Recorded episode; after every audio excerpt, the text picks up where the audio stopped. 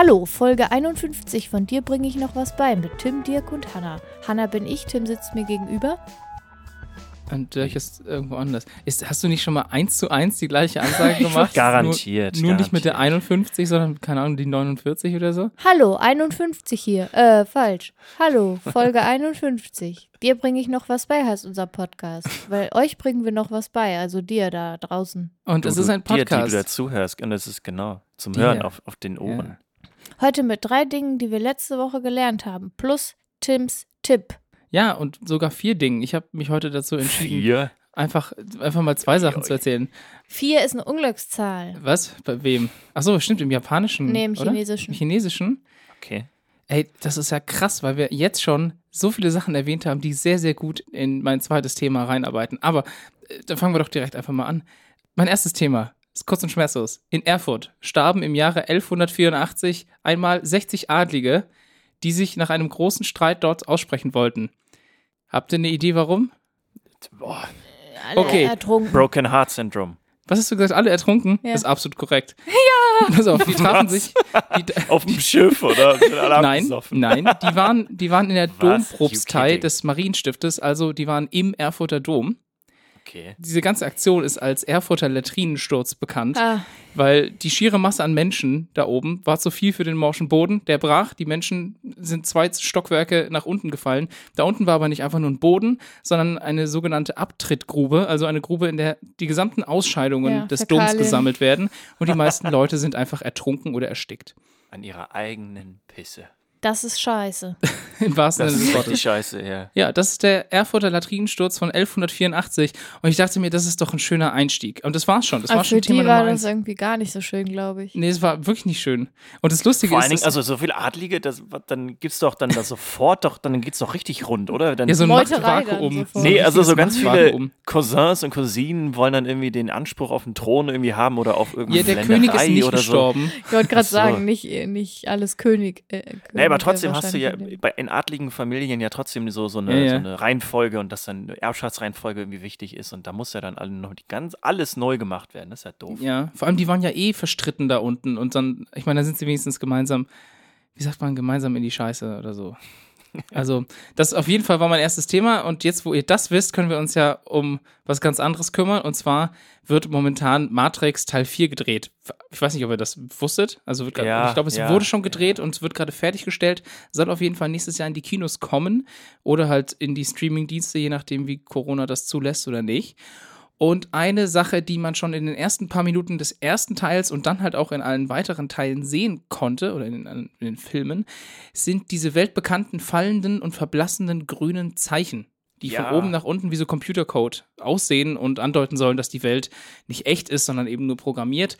Das Ganze nennt man Digital Rain, also das ist so der der popkulturelle Begriff, der dafür rausgekommen ist. Und also ich weiß nicht, wie es bei euch war, aber ich kenne bestimmt 20, 30 Leute, die das als Screensaver hatten, weil das damals super cool Ja, oder auf war. dem Handy irgendwie Ja, äh, genau. so, so einen kleinen, so, so einen GIF hatten.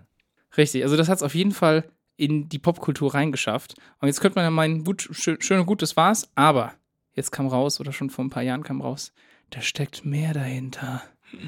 Verschwörungstheorie? So Die ähnlich. Illuminaten. Yay. Also wer nämlich dachte, dass das einfach nur zufällige Zeichen sind, den muss ich enttäuschen.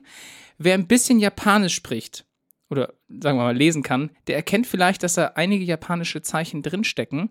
Und zwar genauer Hiragana, Katakana und Kanji. Das sind wiederum verschiedene Zeichen, die in der japanischen Schrift vorkommen, weil die japanische Schrift besteht aus verschiedenen Schriften. Ist ein bisschen komplizierter. Manche benutzt man quasi nur, um ausländische Wörter darzustellen. Andere haben äh, andere Sachen und geben Sinn vor und die anderen eher Grammatik. Also ich habe es nicht verstanden und ich glaube, das ist einen eigenen Podcast wert, wenn man oder eine eigene Podcast-Reihe, wenn man das wirklich lernen möchte.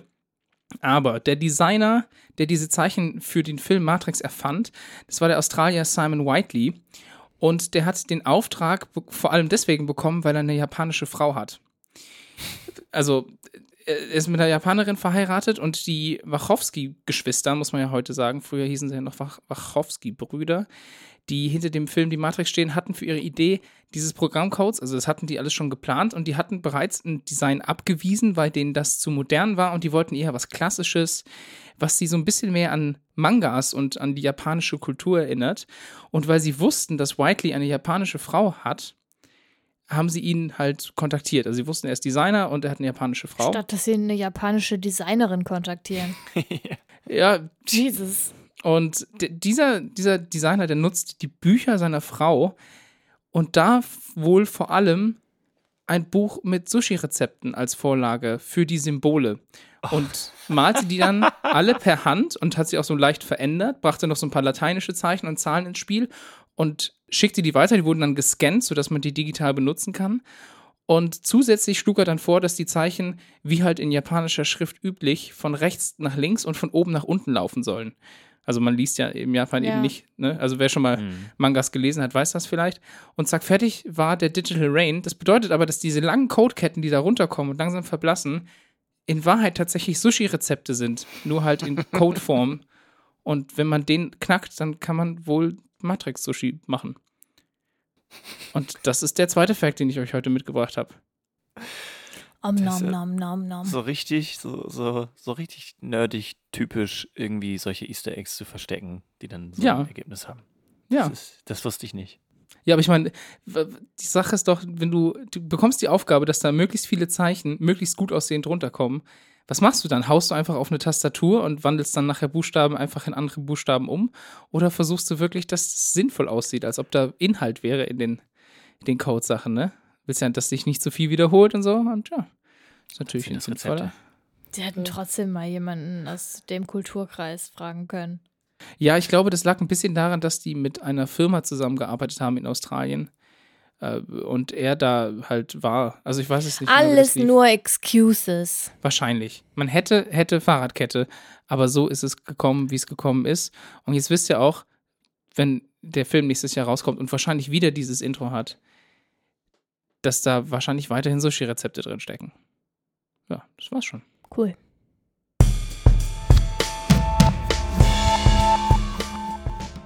Hey Dirk, Ja, erzählst du was über Space? so ein bisschen, ja. Also, ja, doch. Das ist ja abgespaced. Du doch auch, Anna, oder? Was? Was? Psst, ich bin noch gar nicht dran. Äh, das stimmt. Deswegen fange ich jetzt einfach mal an. Ich habe mir vor kurzem überlegt, dass ich irgendwie noch ein neues, cooles Hobby brauche. Am besten irgendwie was, was einigermaßen erschwinglich ist und dann noch vielleicht nicht so ganz trivial. Also, wo man so ein bisschen was lernt und wo man so ein bisschen Angeben kann mit. Vielleicht auch, ja, eigentlich gar nicht unbedingt, aber äh, ja, wenn das, das ein Ergebnis ist und man anderen Leuten noch was beibringen kann und das dann unter Angeben abgestempelt wird, dann sei es so. Du machst Curling auf dem Enceladus. Boah, das, dann fliegen die Curling-Steine immer die ganze Zeit um den Planeten, ne? Ist ja alles Eis da, ne? Ja. Genau. Ne, nein, nicht ganz. Ich würde mir den Enceladus aber gerne mal angucken. Und wofür oder was man dafür braucht, ist ja erstmal ein Teleskop. Mhm. Hast du eins? Noch nicht, nein. Oh, ich habe schon so oft mit dem Gedanken gespielt, mir eins ich zuzulegen. auch. Und ich habe mir das jetzt mal ein bisschen genauer angeguckt und herausgefunden, wie die funktionieren. Und das bringe ich euch heute bei. Cool. Cool. Ja, Hast du dann am Ende auch eine Kaufempfehlung? Na, habe ich nicht. Nee, es ist einfach, es ist ein so riesiges Feld und es gibt so viele Arten von Teleskopen und es gibt so viele unterschiedliche Preisra äh, Preisbandbreiten. Äh, Bandbreiten. da, da, das ist wirklich nicht einfach. Man muss sich wirklich so ein bisschen reinlesen und das habe ich halt getan und dann merkt man halt, wie schwierig das eigentlich alles ist. So, aber wir fangen ganz, ganz, ganz, ganz vorne an. Wisst ihr, von welchem Wissenschaftler das erste Mal ein Teleskop so genutzt wurde? Galilei. Ja, genau, von Galileo Galilei. Das war 1610. Und zwar hat er ein Fernrohr mit einer Kombination aus äh, konvexen und konkaven Linsen genutzt. So äh, funktioniert halt erstmal so ein klassisches Linsenteleskop. Das wurde von dem holländischen Brillenmacher Hans Lipperhey erfunden, 1608. Galileo Galilei hat das dann halt zwei Jahre später das erste Mal so richtig genutzt. Also, ein Linsenteleskop besteht aus dem Objektiv und dem Okular. Das Objektiv ist eine konvexe Sammellinse und das Okular eine Zerstreuungslinse, die beidseitig konkav verläuft. Durch die Sammellinse werden Lichtstrahlen halt ja, auf einen Punkt konzentriert, also gebündelt. Und durch die Zerstreuungslinse wird diese Bündelung wieder etwas aufgebrochen, sodass halt die Lichtstrahlen wieder parallel auf die Netzhaut des Auge ja, treffen können, sodass man halt dann diese Dinge auch wieder scharf sehen kann. Und vor allem nicht verzerrt, oder? Das und ja nicht verzerrt, ja. genau, richtig. So, und je nach Größe der Linse und der Entfernung zueinander kann man halt unterschiedlich weit gucken. Ein Fernglas, das kennt man zum Beispiel, das funktioniert auf eine ähnliche Weise, nur ist das halt wirklich recht kurz und deswegen kann man halt auch nicht so weit sehen, aber es funktioniert halt, ja, recht ähnlich. So, eine weitere Art von Teleskopen, die man sich als Privatmensch auch noch so kaufen kann, das sind sogenannte Spiegelteleskope. Und wie der Name es schon sagt, besteht diese Art von Teleskopen hauptsächlich halt aus Spiegeln. Und der erste Spiegel auch wieder das Objektiv. Das sind ja so große konkave Linsen, die dann das Licht wieder auf einen Sammelspiegel bündeln, der dann wiederum das gebündelte Licht dann wieder auf die Netzhaut des Auges ja, spiegelt, projiziert. Das sind so die Basics. Das heißt, ein Teleskop funktioniert ja nur mit genügend Länge. Richtig? Genau, richtig. Also je größer und je länger ein Teleskop ist, desto mehr Licht kann halt eingefangen werden und desto genauer oder desto besser kann man diesen Brennpunkt beziehungsweise diesen Punkt, wo dann die, das entsprechende Okular dann sozusagen das Licht wieder ja, so entzerrt Zerstreut. darstellt, dass man es Ja. halt wieder, wieder normal sehen kann. Genau. Hubble, das kennt man ja, das ist ja auch so ein Mhm. Weltraumteleskop. Das ist auch im Prinzip ein Spiegelteleskop, halt sehr, sehr groß und nicht stationär auf der Erde. Das größte optische Teleskop der Welt ist das Large Binocular Telescope in Arizona. Binocular, also hat zwei Linsen und die sind jeweils 8,4 Meter groß, also haben einen Durchmesser von 8,4 Meter. Abgefahren. Ja, da muss ja viel Licht reinkommen. Ja. Genau, richtig. Und die sind halt auch auf 3000 Meter Höhe, weil es natürlich einfacher ist, durch weniger Atmosphäre das Licht Mhm. sozusagen zu sammeln. Und ich möchte mir ehrlich gesagt nicht vorstellen, wie eine Herstellung von solchen Linsen aussehen muss, weil Hm. jeder kleinste Fehler kann da ja wirklich dazu sor dafür Stimmt, sorgen, dass man halt Schliff die Bilder nicht wirklich gebrauchen kann. So. Sehr präzise sein. Wie dick die dann auch wohl sind, ne? Also wenn die schon acht Meter im Durchmesser sind, dann müssen die ja wahnsinnig dick sein. Ja. ja, aber ich glaube, da funktioniert das meiste ja durch, dadurch, dass das Spiegel sind, ne? Also die große Fläche wahrscheinlich. Ach so, ja, stimmt, Spiegel. Nein, in diesem Trotzdem- Fall sind es tatsächlich Linsen. Also Echt? Ach so. echte krass. Linsen, die halt sozusagen, äh, ja, das Licht dann. Jeez, Ja, und konvex ist doch, ist so eine konvexe Linse, ne? Die, oh, die vordere. Genau, richtig. Ja, die sind doch dann so ausgebeult. Genau. Gibt's So ja eine bauchige, das muss, ne? ja genau. Hatte, hatte sie Sex, ist sie konvex, war sie brav, ist sie konkav. Wobei ich mir nicht vorstellen will, wie ein konkaver. Bauch aussieht. Also, so ein und wenn man so den Bauch so einzieht. Ey. Das stimmt. ja. Es gibt auch noch andere Arten von Teleskopen. Das sind äh, Gamma-Teleskope, Röntgenteleskope oder Radioteleskope und die funktionieren im Prinzip alle ähnlich. Also sie bündeln das Licht oder irgendwelche Strahlen halt auf einen gewissen Punkt. Dort wird es dann entweder reflektiert oder halt dann durch eine andere Linse wieder gebrochen, sodass man daraus dann Daten ja, kriegen kann. Das äh, James Webb Weltraumteleskop, das hat man vielleicht schon mal gehört. Das ist auch ein sehr, sehr großes Teleskop, was 2021 ins Weltall geschossen werden soll. Das funktioniert aber eher im Infrarotbereich. Der Vorteil daran ist, dass Infrarotlicht halt auch von recht kühlen Objekten ausgestrahlt wird, also von ja, kleinen, kalten Planeten oder Sternen.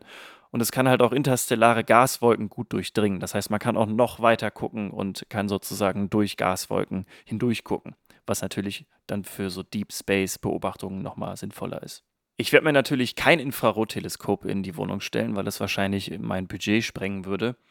Man kann aber trotzdem halt so ein bisschen zwischen Linsenteleskopen und Spiegelteleskopen sich entscheiden und je nach Größe und Art kann man dann halt entweder zum Beispiel den Mond besser beobachten, weil es halt näher ist, aber mehr Licht absondert, als es jetzt zum Beispiel so kleine Galaxien machen würden, die halt weiter weg sind. Um aber richtig weit ins Weltall gucken zu können, dafür braucht man schon wirklich gute Teleskope, die halt wirklich teuer sind. Also die kosten dann, weiß ich nicht, irgendwie 15.000 Euro oder so. Kleinwagen. Hm. Dadurch, dass wir jetzt ja alle keine Autos mehr haben wollen und brauchen, weil wir demnächst autofreie Innenstädte haben und lauter Genau. so Shuttles und tralala, könnte man ja mal überlegen, ob man dann in sowas investiert. Ja. Genau, und das Und machen einfach dann alle und dann gucken wir alle einfach ins ist ja, wie jeder geil. weiß, der schon mal Sims gespielt hat. Ja, da gibt es Wenn so man eine ans- riesige Sternwarte. Wenn man sich da ransetzt an so ein Teleskop, dann steigt die Intelligenz. ja. Also, genau. Und Ganz die automatisch, Logik genau. so. deswegen, deswegen kaufe ich mir die auch. Genau, was äh, einem aber bei der Beobachtung vom Weltall so ein bisschen Strich durch die Rechnung machen kann, das ist Lichtverschmutzung. Das ist Mhm. wirklich ein ganz, ganz großes Problem, weil wenn man halt wirklich richtig viel Geld für ein Teleskop ausgibt und dann in der Stadt wohnt, dann bringt das alles nicht so viel. Am besten fährt man dann in den dunkelsten Ort äh, Deutschlands. Das ist die Ortschaft Gülpe im Westhavelland. Die Region hat äh, 2014 sogar einen Preis bekommen, ein Siegel von der International Dark Sky Association, weil es halt ein besonders dunkler Ort ist. Und das ist auch der einzige ja, Ort in Deutschland, der diesen Preis tatsächlich bekommen hat. Ja, wir sind es ja wirklich so gewohnt, diese Lichtverschmutzung zu haben und selbst in Wäldern oder Auflichtungen oder so im, in der Natur sieht man Mhm. eigentlich nicht so viel, wie man sehen könnte. Wir waren ja mal, also Tim und ich, wir waren mal in Brasilien im Amazonasgebiet, wo wirklich einfach kaum Elektrizität überhaupt unterwegs ist. Ja. Und das war der absolute Hammer, Mhm. weil das Sternenzelt einem so nah vorkommt, weil es so viele sind. Und so hell. Und so, Man- es war irre hell. Ja. Man konnte Das dann wahrscheinlich auch die, die, die Milchstraße so Ja. richtig Ja, sehen, oder? Problemlos. Also, Ja, Ja, das das, ist cool. war richtig, richtig cool. Das war so eine Nachtsausfahrt und wir waren eigentlich da, um uns andere Sachen anzugucken, so Kaimane und so Zeug. ja, aber wir haben die ganze Zeit nur hochgeguckt. Null interessiert, ja. wirklich. Ich habe nur nach oben geguckt. Das war Ja. sehr Es schön und sehr Es gibt auch eine extra Webseite, wo man Ja. äh, so diese Lichtverschmutzung genau sehen kann. Das ist lightpollutionmap.info. Und da kann man wirklich ziemlich genau auch in der eigenen Region sehen, wo zum Beispiel Industriegebiete sind, weil die ja auch nachts zum Beispiel sehr, sehr hell beleuchtet sind, damit man Mhm. dort halt auch arbeiten kann. So ein paar interessante Orte, die mir jetzt irgendwie aufgefallen sind, das ist einmal die komplette USA eigentlich. Wenn man sich das auf der Karte anguckt, sieht es so aus, als ob die östliche Seite so richtig komplett hell beleuchtet ist. Und die, die westliche Seite ist sehr, sehr dunkel halt wirklich. Man sieht es so, dass es so richtig, dass da einfach auch dann viel Wüste ist und so. Was dann noch interessant ist, sind die Niederlande und Belgien. Die haben nämlich sehr hell beleuchtete Straßen. Mhm. Und auch das sieht man wirklich, dass an, an den Autobahnen wirklich äh, die Lichtverschmutzung einfach deutlich größer ist. Mhm. Und noch ein kleiner, äh, ja, was mir wirklich aufgefallen ist, ist auf der Nordsee. Da wird man ja meinen, dass es nicht so hell ist. Mhm. Da sind aber relativ viele Ölbohrinseln. Das, und das sind wirklich ich mir, so sind einzelne hell. bunte, genau, und das sind so einzelne bunte Spots äh, mitten in der Nordsee, die halt wirklich hell erleuchtet sind. So. Mhm. Ja, da kann man dann wirklich, wirklich sehr, sehr gut sehen, wie äh, ja, die Lichtverschmutzung uns beeinflusst und die Menschen, die halt vielleicht gerne durch Teleskope gucken und sich die Sterne beobachten wollen. Ja. Ich hätte ja gerne so ein Teleskop, wo man so sein Handy dran machen kann. Die gibt es, also die, gibt es auch, die gar Ja. nicht so teuer sind. Also Ja, ja, da kann man genau. dann entweder das Handy wirklich anschließen, um Fotos zu machen oder halt eine Spiegelreflexkamera. Ähm, Mhm. Es gibt auch Teleskope, die sich automatisch dann ausrichten können. Also die stellt man einmal ein, fixiert die an einen Stern und dann merkt sozusagen das Teleskop, ähm, okay, das ist jetzt hier, weiß ich nicht, Alpha Centauri B7 oder so. Und dann kann man sagen, jetzt würde ich mir gerne den äh, Mars angucken oder jetzt würde ich mir gerne äh, den, den äh, Gürtel des Orion angucken oder so. Achso, und dann verstellt das richtet die, er sich Ah, dann krass. wirklich mit so einem elektrischen Motor richtet sich das dann aus. Die kosten dann halt aber auch irgendwie Ja, die 5000 kosten ein Euro bisschen oder mehr, so. okay. Genau, richtig.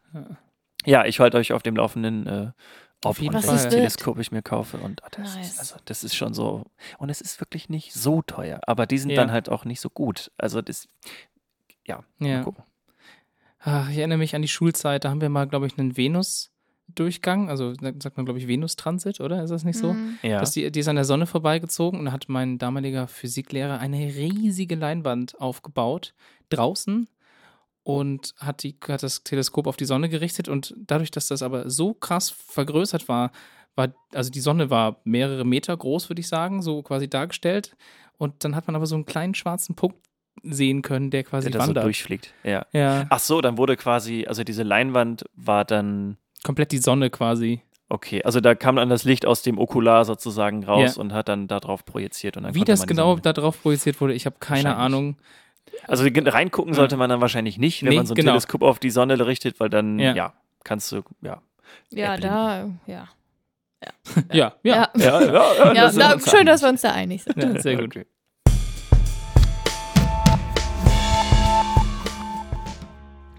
Ihr interessiert euch doch alle total für Verträge, ne? Ich wach morgens auf und denk mir, ah, jetzt ein Vertrag zum Frühstück. Das vertrage ich gut, ne? ah, ah, ich habe eine BGB-Unverträglichkeit. Nee, nee, es ist nicht, nee, Ist auch nicht 433, äh, Kaufvertrag ist das nicht 433 oder so? Ja. Boah, Und vier, 34 ist der Sachmangel. So, genug geprotzt. genau. Ich möchte euch heute unter anderem etwas über den Vertrag über die Grundsätze zur Regelung der Tätigkeiten von Staaten bei der Erforschung und Nutzung des Weltraums einschließlich des Mondes und anderer Himmelskörper erzählen. Yes. Weißt du, das ist so Weltraum und andere Himmelskörper und der Mond und so, das ist ein super cooles Thema. Und dann Nutzungsrechte von Ja, und dann wird so richtig lame. Das ist, keine Ahnung, ich Nein. weiß nicht. Das ist, äh, das ist wie Regelungen über Actionfilme oder so, weißt du? Aber ich finde es trotzdem interessant. Also, und weil, wichtig also ist es es ist halt, bestimmt auch. es wird hoffentlich irgendwann nochmal richtig wichtig. Ja. Ja, ja, also hört mal zu. Dieser Vertrag ist die erste und grundlegende völkerrechtliche Vereinbarung des Weltraumrechts aus dem Jahre 1967. Also ist schon ein bisschen älter, aber nicht so super alt. Und dem Vertrag gehören derzeit 106 Staaten an, darunter auch Deutschland und auch die USA. Und er legt Grundsätze fest, die die Weltraumaktivitäten von Staaten regeln. Also zum Beispiel ist danach der Erwerb von Hoheitsrechten an Teilen des Weltraums, am Mond und an anderen Himmelskörpern ausgeschlossen. Das heißt, du kannst kein Eigentum an diesen Himmelskörpern erwerben. Was ja lustig ist, weil man kann ja so Mondstücke anscheinend kaufen. ne? Ja, Also- aber das ist ja nur Scam. Ja, klar. Also ein Gag ist es ja eigentlich. Ne? Es ist ja, ja. Genau, also du kannst daraus keine Ansprüche ableiten, vor allen Dingen auch gegen wen. Naja. Ein Mann im Mond. Ja. genau. Also, weil wenn man sich nämlich jetzt zum Beispiel SpaceX als privates Unternehmen ansieht, also die jetzt auch die ganzen Weltraumaktivitäten für die NASA sozusagen gestalten und ja, was ja von Elon Musk auch gekauft wurde. Das ist ja ein privates Unternehmen, wenn man sich das anguckt äh, oder auch andere InvestorInnen, stellt sich für mich da halt die Frage, ob es auch für Privatunternehmen oder Privatpersonen gilt, die nicht staatlich sind, äh, dass sie sich Teile des Weltraums nicht aneignen dürfen, weil der Vertrag verpflichtet eben nur Staaten dazu, Hm. Dass so. sie sich das nicht aneignen dürfen. Und das ist auch tatsächlich wirklich umstritten bisher, ob es möglich ist, Grundeigentum auf Himmelskörpern zu erwerben.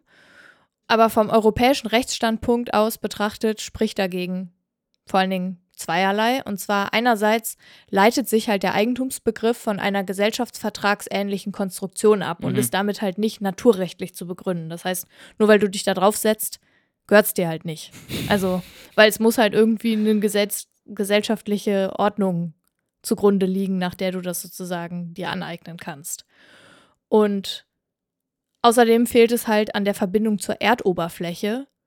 Und um ein Grundstück zu begründen, muss es halt auf dem Grund sein. Und der Grund gehört halt zur Erdoberfläche. Ah, ja. Und Okay. damit ist das eigentlich auch schon hinfällig. Hm. So. Dazu gehört halt auch, dass es keine Hoheitsgewalt gibt. Also prinzipiell kann jedes Grundstück von allen beansprucht werden, ohne dass halt dafür oder dagegen Rechtsschutz bestünde. Also, Hm. weil es gibt halt einfach kein System, kein Mhm. Rechtssystem, was da jetzt dir irgendwie den Anspruch bewahrt oder verteidigt oder wieder beschafft oder irgendwie Ja. sowas. Deswegen Mhm. ist es alles so ein bisschen quatschig, weil du kannst dich halt an keine Instanz wenden. Ja, das heißt, wenn ich da auf kann hingehe. keiner Grundlage. Ja. Also vielleicht, wenn ich jetzt auf den Mond gehen würde, sagen würde, das ist jetzt alles meins und irgendjemand kommt und sagt, nö, ist jetzt meins. Ja, dann könntest du gibt's sagen, niemand- ey, aber genau, dann aber niemand kann halt diesen nichts. Streit lösen, Ja, weil, genau. okay, weil ich mich an niemanden reden kann. hey, hey, Ja, geh doch also auf deinen anderen Mond da. das heißt also, dass die Beanspruchung von so einem Grundstück dann halt beliebig ist und ohne Rechtsbindung. Mhm. So. Und es gibt natürlich einige Privatpersonen und Unternehmen, die diese Auffassung nicht teilen. Und äh, Wer hätte das gedacht? Ja. die halt meinen, dass dieser völkerrechtliche Weltraumvertrag nur Staaten und eben keine Privaten bindet. Und die überwiegende Auffassung im Völkerrecht geht aber tatsächlich grundsätzlich von einer a fortiori Bindung aus, also einer Bindung, die gerade auch für Privatpersonen gilt. Also a fortiori ist quasi eigentlich das Recht des Stärkeren sozusagen, also für den Stärkeren heißt es eigentlich, wird aber als jetzt erst recht oder für die erst recht. Achso, also wenn das schon für Länder gilt, dann gilt das dann für gilt es Private, für Private erst erst recht. recht. Ah, okay. genau, weil, behandelt. Okay, das leuchtet ein, ja. Stimmt. Genau. Also das ist die gängige Rechtsauffassung dazu. Ja. Also, Mhm. ja. Okay. Klar, europäisches Recht ist sowieso auch nochmal ein bisschen anders als das Recht aus anderen Kontinenten und Teilen der Welt, aber ist wahrscheinlich das detaillierteste. Okay. So. Das war Problem Nummer eins. Der Weltraumvertrag sieht darüber hinaus, also dass man kein Eigentum erwerben kann an irgendwelchen Himmelskörpern, eine weitgehende Freiheit der Forschung und der wirtschaftlichen Nutzung vor.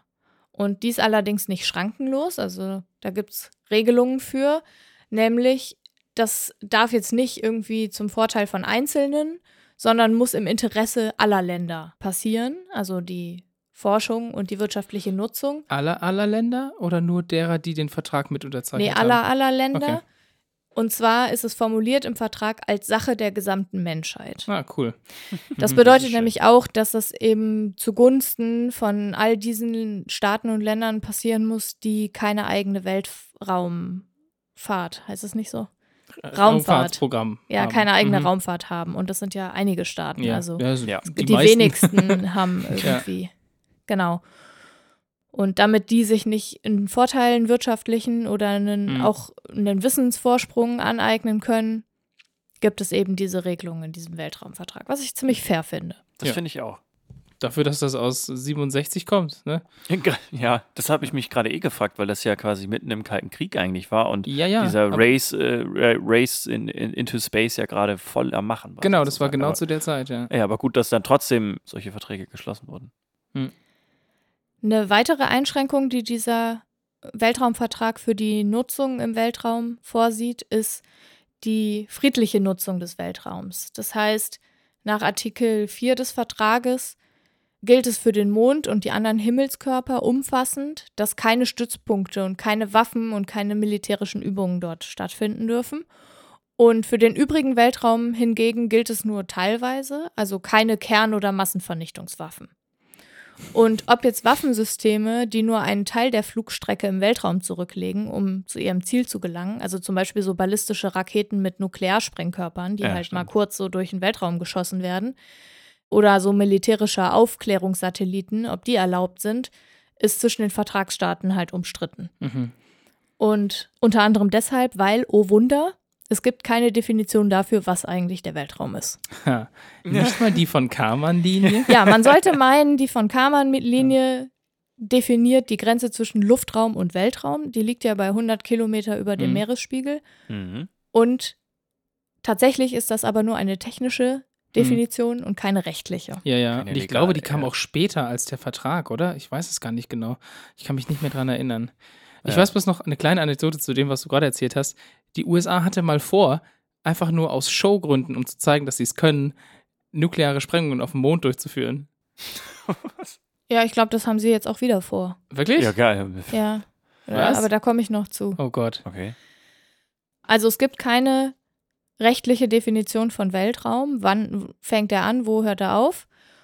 Und ich sage euch schon mal so viel, ich schätze, wenn das jetzt deutsches Recht wäre, dann gäbe es bestimmt eine Legaldefinition über Mhm. Weltraum. Also Mhm. Legaldefinition bedeutet Definition, die im Gesetz niedergeschrieben ist. Mhm. Ja, haben wir aber nicht. Schade.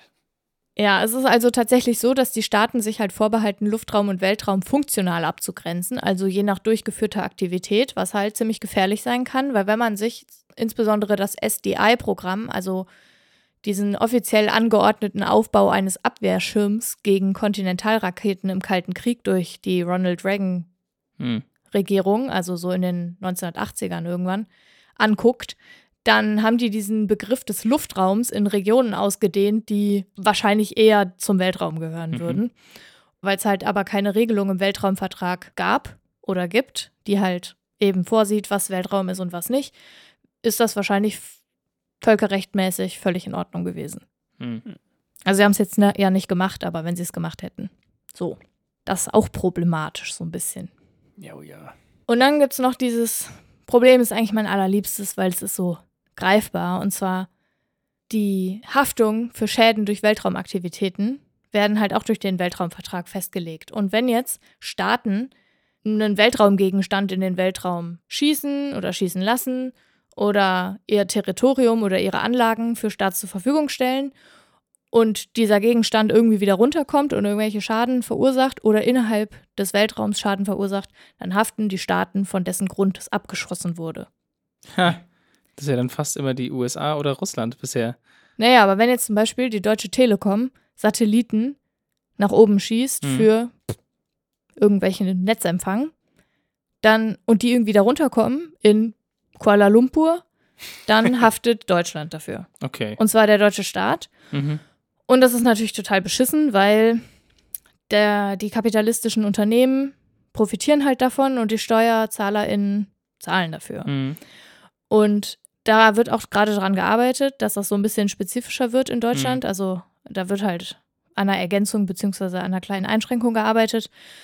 Da muss man halt die Überlegungen mit einbedenken, dass halt natürlich ein Anreiz für diese Firmen geschaffen werden soll, dass nach wie vor irgendwie Forschung und Geld und so weiter in diese ganze Weltraumaktivitäten gesteckt wird und auch über die Digitalisierung, Vernetzung, tralalala. Und das will natürlich oder wollen die Staaten natürlich anregen, indem sie sagen, guck mal, ihr könnt das machen und wir haften für den Ja, ja Schaden. weniger Risiko. Genau, aber es wäre halt irgendwie ganz cool, wenn es zumindest irgendwie 50-50 laufen würde oder Mhm. das anders subventioniert ja, werden könnte. Oder wenn man sagt, wir übernehmen die Zahlung nur, wenn ihr mit uns zusammengearbeitet habt in irgendeiner Form. Ne? Genau, Also, also im Moment gilt das auch Mehrwert tatsächlich tatsächlich nur für fahrlässige. Sachen, also vorsätzliche Sachen natürlich nicht. Aber ja. trotzdem, also ja, und ich glaube auch, der Vertrag kommt ja noch aus einer Zeit, wo das noch nicht so klar war, dass irgendwie private Unternehmen sich an sowas überhaupt Stimmt. rantrauen können, finanziell wahrscheinlich, oder? Also würde ich jetzt mal sagen. das weiß ich gar nicht, Ja. aber es ist ja eigentlich schon recht vorausschauend. Find, also ich meine, dass so Unternehmen wie jetzt eben Amazon oder auch SpaceX, dass die jetzt äh, das Geld haben, selber an so Sachen, Raketen Mhm. zu forschen, ne, die nicht Ja. in einem Staatsprogramm beinhaltet sind. Ich glaube, das ist noch relativ neu, oder? Ja, ja, Also, aber halt so Satellitengedöns ist. ja, aber die werden doch auch dann vom, die, also die Satelliten können die doch nicht selber hochschießen. Die brauchst ja auch Raketen dafür, um die hochzukriegen. Na, das Ja, eine klar. ist ja quasi der Satellit, der ja dann im Weltall Ja. rumfliegt und das andere ist ja dann quasi der Transport, also die Logistik Ja. dahinter vielleicht. Und das eine ist halt vielleicht privatwirtschaftlich in irgendeiner Mhm. Form, dass es halt einen privaten Satelliten einfach gibt Ja. und dass der Transport dahin durch die NASA irgendwie gemacht Ja, wird. ja, aber jetzt haben wir ja plötzlich den Fall, dass der Genau. Transport auch noch selber übernommen ja, werden ja. kann. Das Also stimmt, die ja. ganze Privatisierung ist sowieso halt vor dem Hintergrund, dass das sowieso nur Verträge sind, die zwischen Staaten geschlossen wurden, eben Mhm. so kompliziert. Schwierig, Deswegen habe ich ja. das kurz aufgemacht, eben ganz am Anfang, weil man sich halt fragt, für wen gilt das eigentlich? Mhm. Das stimmt, Und ja. warum?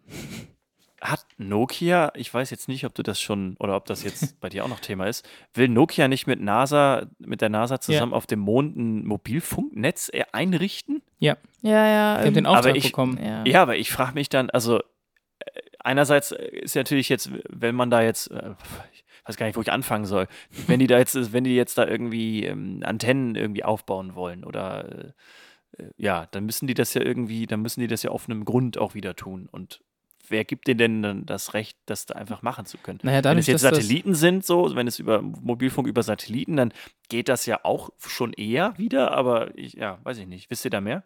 ja, das Problem ist ja, dass es gibt ja auch einen Mondvertrag. Hm. Und der Mondvertrag wurde bisher nur von 17 oder 18 Staaten ratifiziert und zum Beispiel von den USA nicht. Das heißt, Ja, die müssen sich überhaupt gar nicht daran halten, was in diesem Vertrag über die Nutzung des Mondes steht. Das ist generell das große Problem bei diesen internationalen Sachen. Das gilt nicht nur fürs Weltraumrecht, sondern für andere internationale Verträge auch.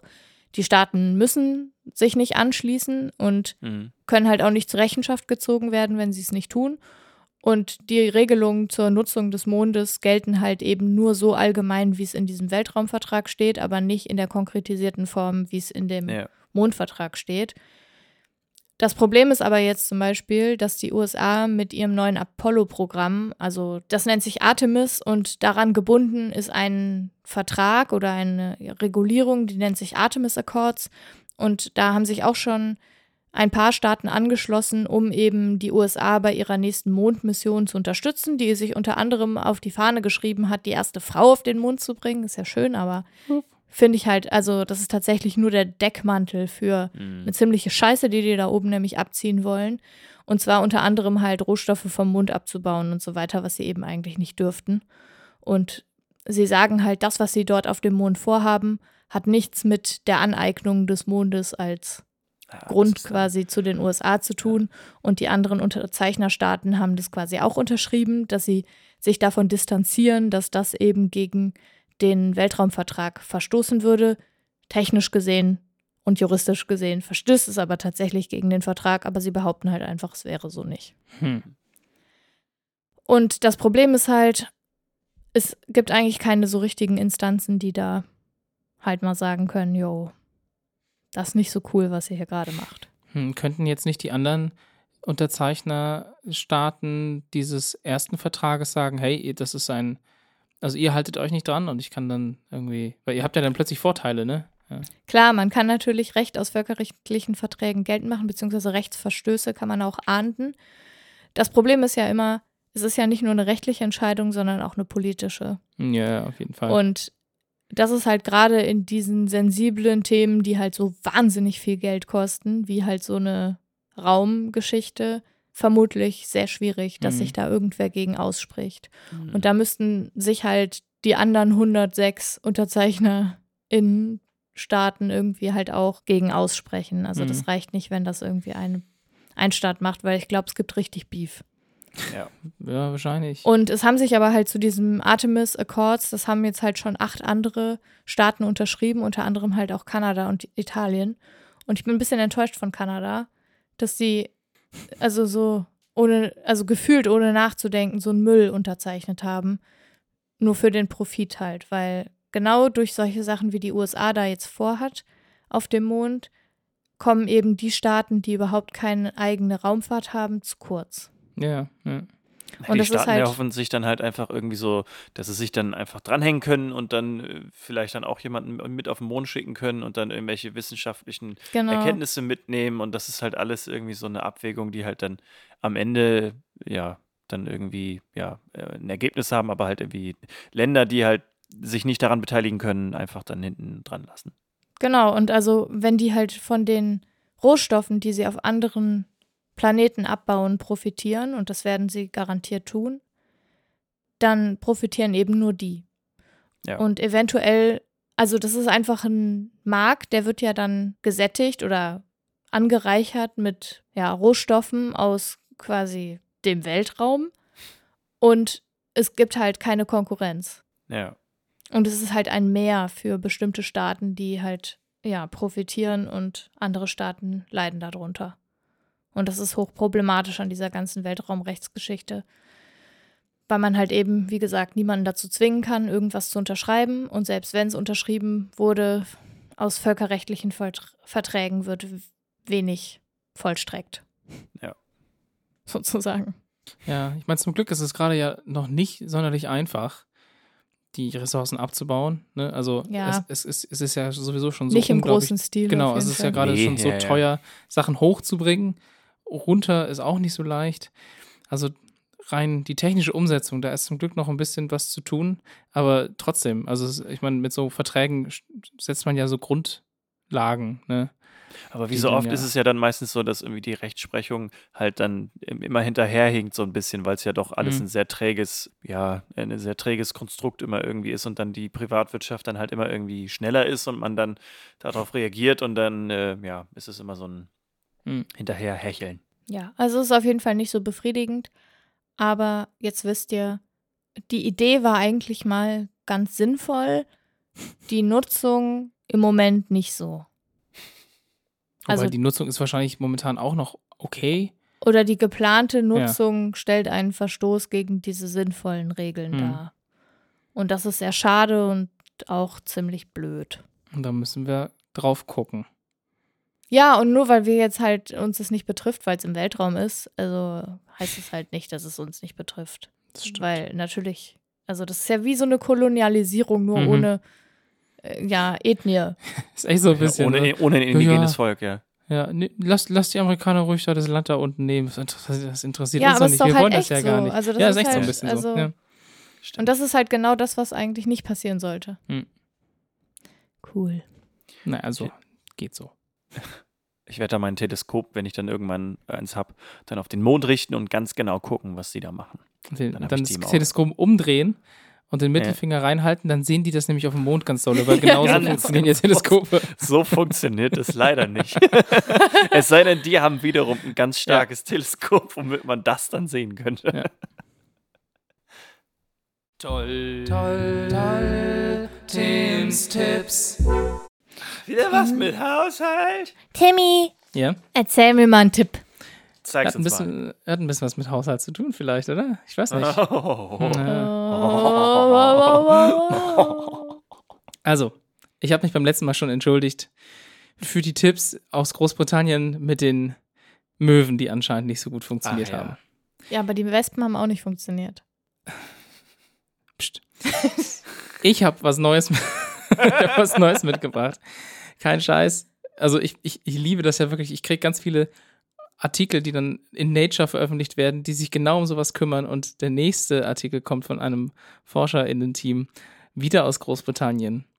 Und diesmal geht es um etwas, das vielleicht öfters vorkommt. Es geht um eure Katzen. Wer eine Katze zu Hause hat, genau so eine, der wird vielleicht gesehen haben, dass Katzen, wenn sie misstrauisch sind oder wenn sie Gefahr wittern, dann öffnen sie ihre Augen im Normalfall extrem und, also extrem weit und halten oft direkten Blickkontakt mit dem, was sie als, ja, gefährlich oder misstrauisch äh, einordnen. Und das heißt, es, man geht inzwischen davon aus, dass wenn Katzen sich wohlfühlen und chillig sind, dann machen die oft die Augen also so enger. Das heißt, die haben die Mhm. Augen so halb geschlossen und blinken auch langsamer, so oder blinzeln langsamer. Und es gibt jetzt eben ein ForscherInnen-Team aus Großbritannien, das hat untersuchen wollen, was passiert, wenn man der Katze langsam zuzwinkert. Also, Also, die hey. nennen das Slow Blinking. Und das heißt, was sie gemacht haben, die haben einen Haufen Katzen, also ich glaube, also das heißt einen Haufen, ich glaube, sie haben 18 Katzen getestet. Die haben quasi zu diesen Katzen haben die Leute reingestellt, sowohl deren BesitzerInnen, aber halt auch fremde Leute, zum Beispiel äh, Leute aus dem ForscherInnen-Team, und haben dann getestet, was passiert, wenn man mit den Katzen einfach so interagiert, ganz normal, oder wenn man sie vorher quasi mit so halb offenen Augen langsam anblinzelt. Ob das einen Ach so, Unterschied so macht. lasziv quasi. Ja, nicht unbedingt das Ziv, aber quasi das Verhalten, das, das Katzen quasi zeigen, wenn es denen gut geht, sind. denen ja. auch Ja, vorher ja. zu zeigen. Und Okay. Ja. tatsächlich haben sie dann gemerkt, dass die Katzen viel beruhigter waren, wenn man das mit denen gemacht hat. Nicht nur das, die fanden außerdem raus, dass Katzen eher bereit waren, mit der Person zu interagieren, wenn man sie vorher halt mit so halb geschlossenen Augen angeguckt hat. Also das heißt, das Team Lol. geht davon aus, dass wenn du mit deiner Katze besser bonden möchtest, dann musst du ihr das Gefühl geben, dass sie safe ist. Und das machst du am besten, indem du sagst, hier, guck mal, alles easy, ich, ich muss mich um nichts kümmern, Gefahr ist keine da, wir können gemeinsam chillen. Das heißt, ihr da draußen, die ihr Katzen habt, einfach mal die Augen so ein bisschen verengen. Wenn man eine Katze anlächelt, macht man das ja sowieso. Und danach die Augen mal so ein paar Sekunden geschlossen halten und dann wieder aufmachen. Und dann sollte die Beziehung zur Katze besser sein. Und Dann das hat die Katze Tipp. mir schon ins Gesicht gelangt. Wenn ich die Augen zumache, dann macht so. Ja, dann ist sie auch entspannter. das ist auf jeden Fall mein Tipp. Ich bin gespannt über die Nachrichten, Erfahrungsberichte. die Erfahrungsberichte Einsendungen von euch. KatzenbesitzerInnen. Sagt mal bitte Bescheid, mich würde das wirklich interessieren. Schickt mir gerne auch eine Aufnahme davon. Und wir werden dann in der nächsten Folge darüber sprechen, ob irgendjemand das Feedback nutzen konnte. Mich würde es auf jeden Fall interessieren. Ich habe kein Haustier, außer einen Haufen äh, Mücken und so, die hier sind. Aber Können wir vielleicht eine Katze haben? nein, Oh. Ein Doggo? leider auch nicht. Und es liegt nicht an mir. Es liegt am Mietvertrag. Nee, im Mietvertrag steht, wir dürfen keine Haustiere haben, was eine Generalklausel ist, die unzulässig ist. Tatsächlich. Ist einfach ungültig, die Stimmt, darüber hatten Klausel. wir es schon mal, ja. Nichtig, sozusagen. Ja. Just saying. Okay. Ähm, mein Angebot Falls steht. ihr auch so eine Klausel habt in eurem Mietvertrag, die gilt nicht. Kommt, genau, call Hanna. Hannas Tipp ist jetzt hier noch, ne, legt euch lieber mit euren VermieterInnen an. Ähm, manchmal bringt das ja was, manchmal ist das sinnvoll. Naja, man könnte ja, also man darf natürlich dann nicht einfach ein Haustier anschaffen. Man muss dann schon fragen. Und wenn die dann aber auf den Vertrag verweisen, dann könnt ihr sagen, die Klausel ist nichtig. Und wenn sie dann sagen, trotzdem nicht, was dann? Dann kann man versuchen zu klagen, weil man braucht eine gute Begründung dafür, dass man keine Haustiere haben darf in der Wohnung, tatsächlich. Was ist eine gute Begründung in dem Fall? Also bei uns ging's ja, Lärmbelästigung zum Lärmbelästigung. Beispiel. Weil bei uns ging es ja um Schäden am Boden. Ja, ne? und dann könnte man sagen, der Boden sieht schon so scheiße aus durch den Hund, der vorher hier gewohnt hat. Völlig egal. Okay. Ich würde das rechtlich durchkriegen. Ich sage ja immer, klagt mehr. Aber macht euch nicht strafbar. Das, das ist so die, die Version 1 uncooler als einfach so, hey Leute, macht keinen Scheiß. ja, genau. Naja. Auf jeden Fall habe ich gerade wie so ein Idiot meine Augen die ganze Zeit so, so Ja, So langsam auf und zugemacht, so, so auf und zugemacht. Und so. Ja. Seid ihr schon entspannter? Muss es mal testen, ja, ja.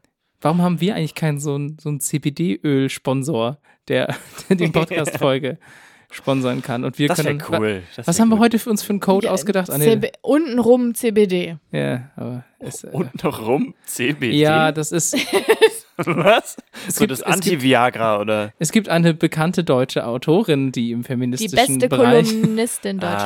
Ah, äh, tätig ist und- Margarete Stokowski. und die hat mal erwähnt, dass sie, dass sie das gut findet und dann haben wir Die ihr. hatte so einen Rabattcode von Ja. CBD. aber der war nicht so, aber den hätte ich besser gefunden und um CBD in ja. Anlehnung an ihr Buch natürlich.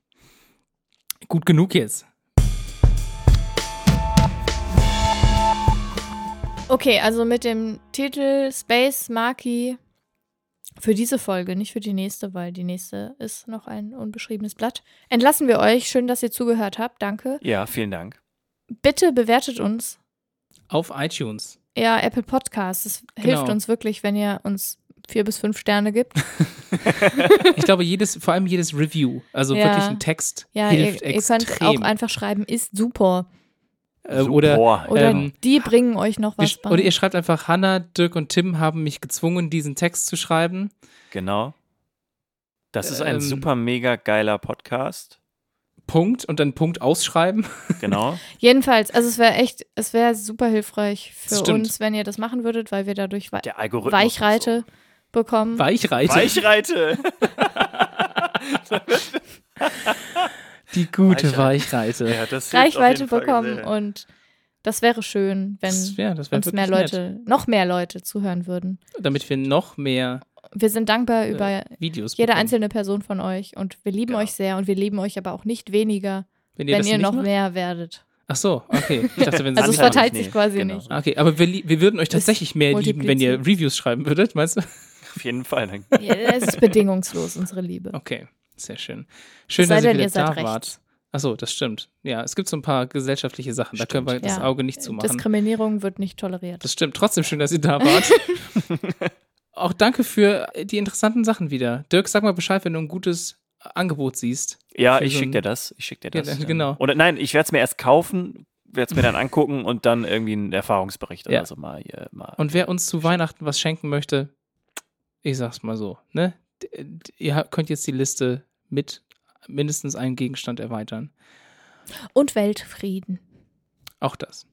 Macht's gut. Hat mich sehr gefreut. Tschüss, Timmy. Tschüss, Tschüss. Dirk. Tschüss, Hanni. Tschüss. Tschüss, Ha- Dicky. Hanna. Hallo. Tschüss. Oder sagt man Hanai? Nee, Hanni. Hanni. Ciao. Hanna, Hanani, ciao. Tschüss.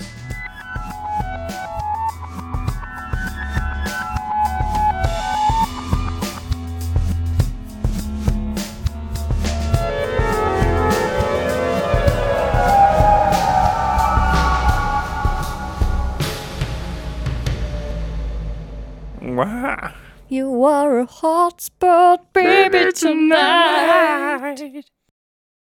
Und dann machst du die Heizung an an deinem Beifahrersitz. Ich guck nicht hin und dann ja fertig geblitzt. Ich bleib noch sitzen, weil es warm da drauf ist. Auf dem Beifahrersitz. Was, Was ist, ist Liebe? Liebe? Liebe. Außer, Außer eine eine Emotion Emotion zweiter zweiter Hand. Hand. Black and yellow. Black and yellow. Black and yellow. Black and yellow, yeah, uh huh. You know what it is. Black and yellow. Black and yellow. Black and yellow. Black and yellow, yeah, uh huh. You know what it is. What it is. Everything I do, I do it big. Yeah, uh, haha. Screaming that's nothing.